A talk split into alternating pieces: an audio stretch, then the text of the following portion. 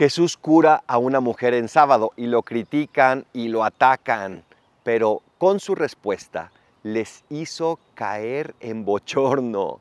Dice el Evangelio, sus enemigos quedaron abochornados, porque efectivamente ellos muchas veces habían hecho cosas en sábado que no debían de hacer, como por ejemplo sacar a su animal del pozo. El corazón de los hombres es un corazón a veces duro y por eso criticamos. Es un corazón que a veces se deja llevar por los juicios externos y por eso tenemos más enemigos de los que deberíamos.